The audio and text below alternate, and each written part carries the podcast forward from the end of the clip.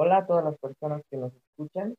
Eh, el día de hoy, nuestro equipo se conforma por Cristian Anaya, Luis Caballero, José Viste, Enrique Rojas, Alejandro Palacios, Luis Cecilio y Diego Hernández.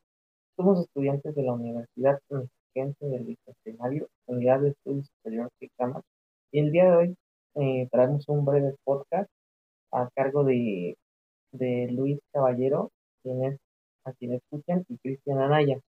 El tema de hoy es el RCC obligatorio, el cual propone la miscelánea fiscal 2022, la cual eh, dice o presume tener la obligatoriedad para que todas las personas físicas mayores de 18 años tramiten su eh, independientemente de si generan o no generan ingresos.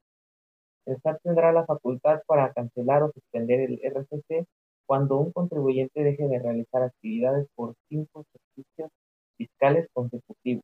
Y bueno, compañero Luis, de hecho se dotará al SAT de una poderosa herramienta para seguir la pista a millones de jóvenes que se incorporen en los siguientes años a su vida productiva.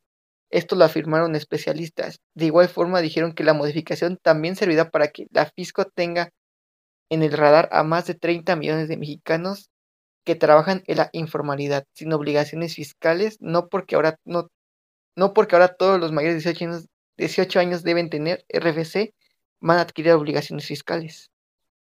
Eh, también se hablaba de que en caso de que el adulto en México no trabaje, podrá darse de alta en el rubro de inscripción de personas fiscales sin actividad económica, de manera que tendrán que hacer contribuciones, declaraciones o pago de impuestos solo deberán hacer hasta que las actualizaciones de su estado de régimen una vez que comiencen a trabajar. Bueno, aunque la indicación del registro ante el SAT es, es para todo mayor de 18 años, en realidad no hay sanción para los adultos, en tanto no tengan alguna actividad económica. Este, de igual forma, las personas físicas mayores de edad deberán realizar su inscripción al Registro Federal de Contribuyentes. Eh, además, tratándose de personas físicas sin actividad económica, dicha inscripción se realizará en un bajo rubro, inscripciones de personas físicas sin actividades económicas.